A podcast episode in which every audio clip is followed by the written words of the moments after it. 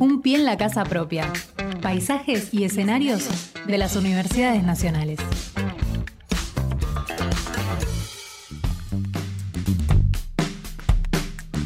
11 y 34, casi 35 de la mañana y tengo el enorme gusto realmente de volver a tocar una temática que, tocamos habitualmente en nuestro programa y tiene que ver con la obtención de derechos. Sí. ¿eh? En este caso vamos a saludar a Mel Randev Gutiérrez, que eh, es flamante profesor y licenciada en comunicación social con orientación social en periodismo de la Universidad Nacional de La Plata. Mel, buen día, ¿cómo te va?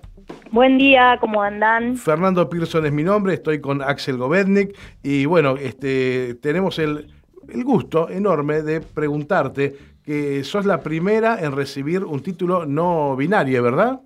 Así es, fue bueno un poco una, una solicitud que con mucho tino las trabajadoras de la facultad pudieron darle vía para que esto mm. llegara a a, las oficinas del Ministerio de Educación para poder pensar en realidad que, bueno, que los títulos estaban siendo redactados con distinciones sexistas.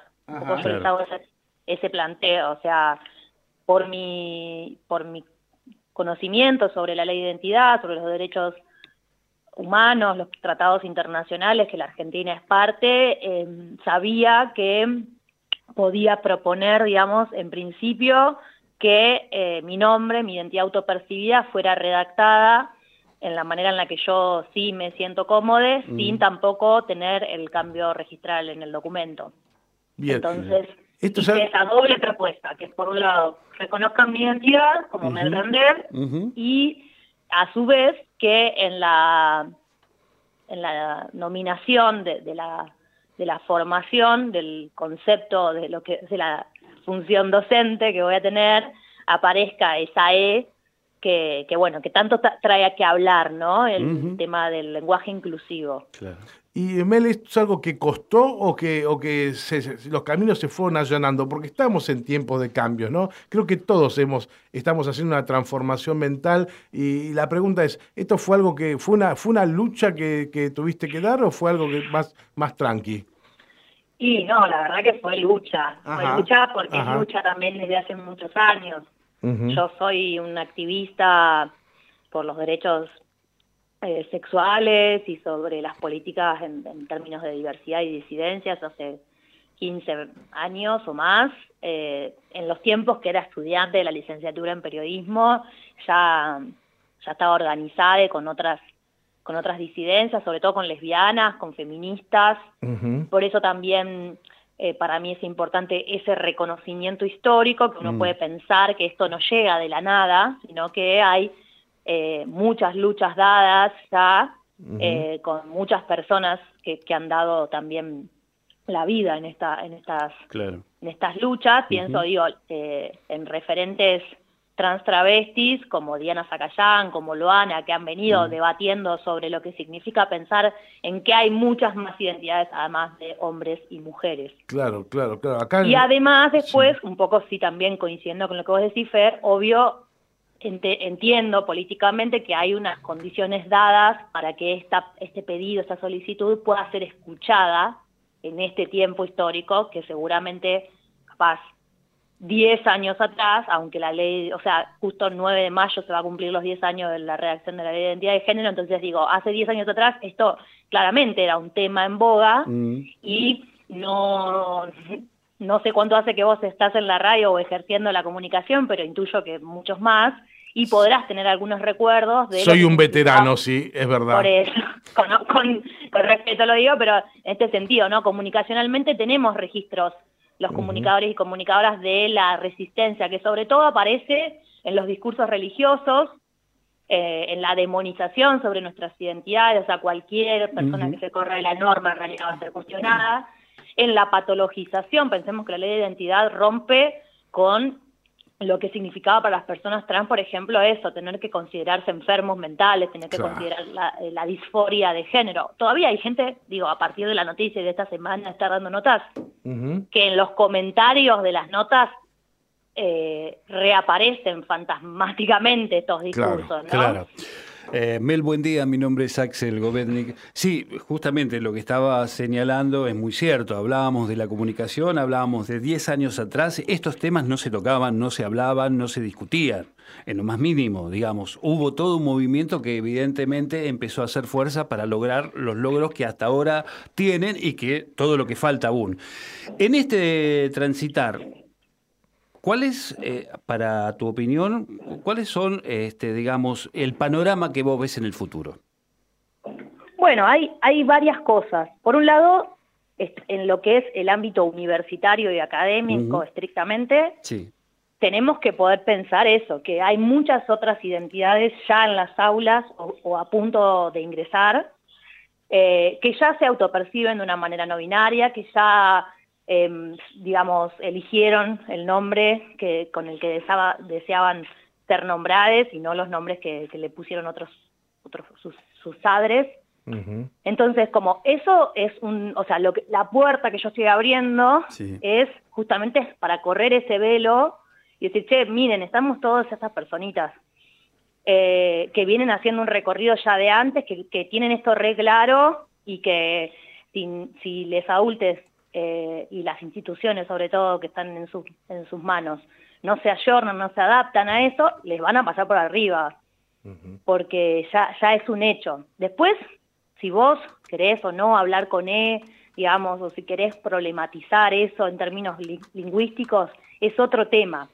Me parece que las currículas universitarias también tienen que poder revisarse. Y cuando digo esto, me refiero no solo a que en las universidades todavía se sigue leyendo mayoritariamente a, autores varones, o no, sino que también ponderan tanto en los lugares de laburo como en los rectorados mismos la participación, digo, de mujeres, solamente hablando de hombres y mujeres ahí, es mínima. ¿Qué queda para las personas trans, travestis, no binarias? ¿Dónde están, digamos, ocupando lugares de decisión. Claro, claro. Entonces ahí, o sea, cuando hablamos, vos presentabas hacer la nota hoy diciendo que es una, celebración por el avance de derechos. Bueno, para mí, este avance que está relacionado con la identidad, con mi principal derecho a la identidad, va aparejado con respetar también y ponderar el derecho a la educación y el derecho al trabajo. Claro.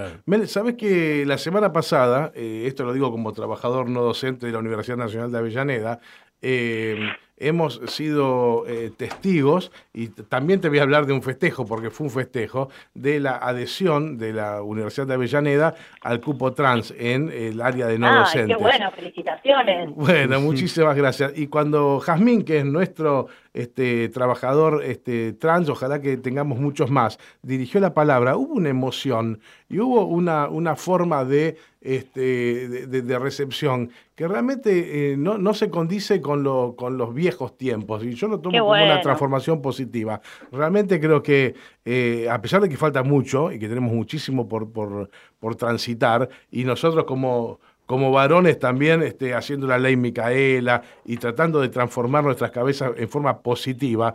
Eh, por eso yo lo sumaba a, un festejo, lo de, poder tener tu, título con, este, la, con la letra E como vos realmente lo decías y lo sentís. Eh, ¿Crees que falta mucho todavía? Eh, ¿qué, ¿Qué opinás de los cupos? ¿Es un buen principio para dar igualdad?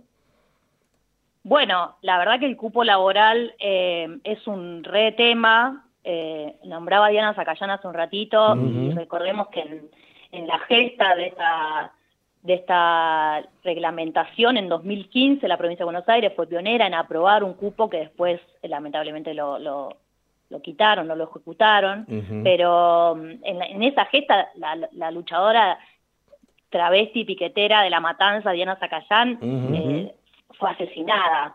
Entonces, eh, lamentablemente, también tenemos que hablar de un fracaso de esa gestión de la ley de identidad de género, que 10 años después todavía no se puede cumplir tampoco en un montón de, situaciones. Por ejemplo, apareció mucho, digo, hay como, con, lo que falta para mí todavía es tender esos puentes entre una cuestión que es legislativa meramente y una cuestión cultural, que, que además también está a veces atravesada por eso, porque, por ejemplo, las prácticas del Estado en realidad son binarias. Entonces, por ejemplo, con el censo, lo, lo, ejemplifico claramente, hay un debate, ¿no?, en torno a cómo vamos a afrontar en, este relevamiento el mes que viene la aparición de estas nuevas identidades, que en realidad es la mención, la, o sea, hay algo de ser nombrades justamente, ¿no? Eh, que, que, y que es transversal al, género, o sea, aparecen ahí la diversidad étnica, aparecen varias otras diversidades con las que convivimos no desde hace poco tiempo, o sea, es la historia de nuestra identidad nacional atravesada por estas discusiones. Mel, este, por último, de mi parte, contanos sobre tu trabajo final, que, cuál fue la temática que elegiste, eh, eh, cuál fue el desarrollo. Bueno, en realidad, em, justamente, miren qué, qué, casual, que estoy en la casa de mi director de tesis, Ajá. Muy bien. porque vine a La Plata ayer eh, por cuestiones laborales y, me quedo acá porque, bueno, no vivo en esta, en esta ciudad ya. Y cuando, cuando redacté mi tesis, yo tampoco vivía en La Plata, así que le propuse a mi directora hacer un trabajo a distancia y le presenté algunos eh, textos que yo tenía escritos eh, a partir de talleres literarios que habían surgido con una fuerte impronta de reflexionar sobre la subjetividad política, eh, que, tenía que ver con preguntarnos esto, ¿no? ¿Cómo, cómo nos atraviesan las, problemáticas de, género y de sexualidad mm. a las distintas cuerpas? Y, a mí me gustaba usar esta palabra, o sea, así, así se lo planteé y lo primero que, me dijo mi director fue, cuerpa, ¿por qué usas esta, esta palabra? ¿Por qué con A? Y empezamos a hablar como comunicadores y como director tesista qué pasaba con eso, ¿no? Eh, si yo decía ah, ¿por qué? ¿Cómo me apropiaba de esa palabra? Y bueno, hasta el, hasta el día de hoy, eh, Cuerpa fue mutando, pero está más que reforzada. También hay ahí, digo, como un ejercicio artístico, ¿no? Del, También y político de, del lenguaje para, para poder seguir reflexionando y, tensando, ¿no? También el conocimiento. Eh, hay algo de las figuras, eh, digamos, como en lo que sería la avanzada del feminismo, la ola verde, el ni una menos, todos estos contextos culturales que ponen a la Argentina en el mundo como un, como un lugar de vanguardia en la lucha de, de los derechos por las mujeres, bueno, hay que abrirlo ahí, ¿no? Por eso también los encuentros nacionales disputan la nominación de que no sea solo de mujeres. Entonces, bueno, hay, muchísimas lesbianas que no nos identificamos como mujeres durante muchos años, pero estuvimos dentro de esos espacios. Hay muchísimas lesbianas que ya no son lesbianas y transicionaron y ya son varones trans, digo, como en el, en el camino, no pensar los procesos, no solamente como algo estanco, sino como que está mutándose la identidad todo el tiempo creo que ustedes mismos, aún como varones, con cosas para discutir, no serán los mismos que hace 10, 15 años atrás. Absolutamente. no se pueden permitir aparte. Por supuesto, claro. Y, que estamos orgullosos de no ser los mismos, ¿eh? al menos hablo en modo personal. Eh, lo que hemos crecido en estos últimos 10 años es, es, y que los varones que lo que nos falta. Los varones que están creciendo también, eh, en este tiempo histórico yo creo que son muy distintos a, los, a otros varones que hubo en otro tiempo. sin dudas. Eh, la masculinidad me parece que es un gran tema para seguir preguntándonos eh, mm. sobre qué se basa, sobre desde dónde, desde qué principios, desde qué prácticas se sostiene. Y bueno, hoy ponderamos la buena noticia de que yo diga que soy no binaria y todo el mundo me saluda y me abraza, por lo menos la gente que a mí me interesa, ¿no? Pero también sabemos que todo lo demás sigue estando, no es que desapareció. Eh, hay un pibe trans desaparecido por ir a buscar laburo. Exacto. Eh, entonces, cuando vos me preguntas como por el cupo, bueno, depende en dónde. También pasa que en las instituciones públicas son un buen ejemplo, un muy buen ejemplo para, para la apertura de esas de esos diálogos. A mí me interesa que, haya un diálogo, que haya personas que capaz nunca hablaron con una persona trans, se encuentren ahí, bueno, preguntándole los pronombres o no sabiendo si hablar con E o con A, o sea, habitando esa, mm. esa incomodidad que puede generar al principio, pero que bueno, somos personas sobre todas las cosas, ¿no? O sea, tampoco va a ser tan raro. Y la pregunta no molesta, ¿verdad, Mel? Porque no, ante todo preguntar, eso... Se sabe desde la escuela de la vida, ¿no?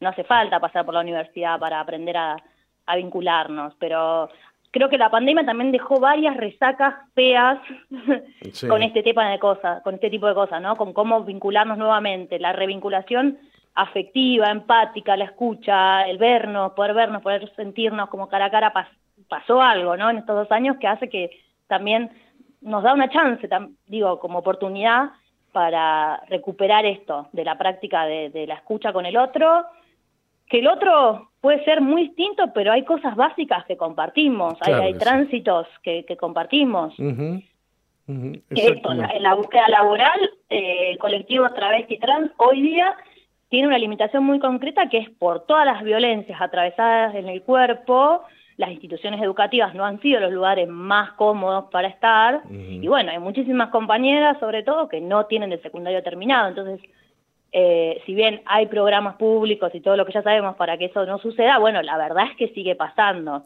Y mm, los espacios educativos, lamentablemente, digo, en el, en el ámbito, lo que son los institutos, los institutos docentes, por ejemplo, son muy heteronormativos.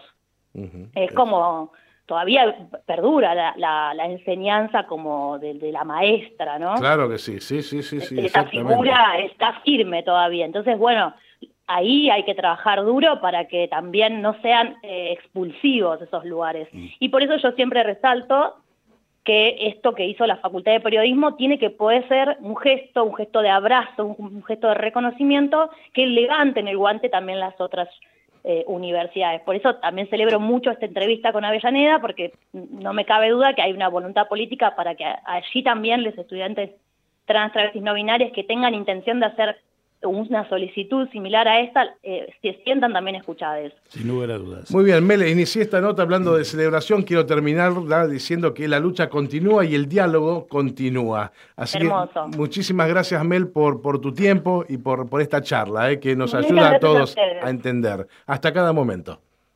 Un abrazo grande para ustedes allá. Un pie en la casa propia. Paisajes y escenarios de las universidades nacionales.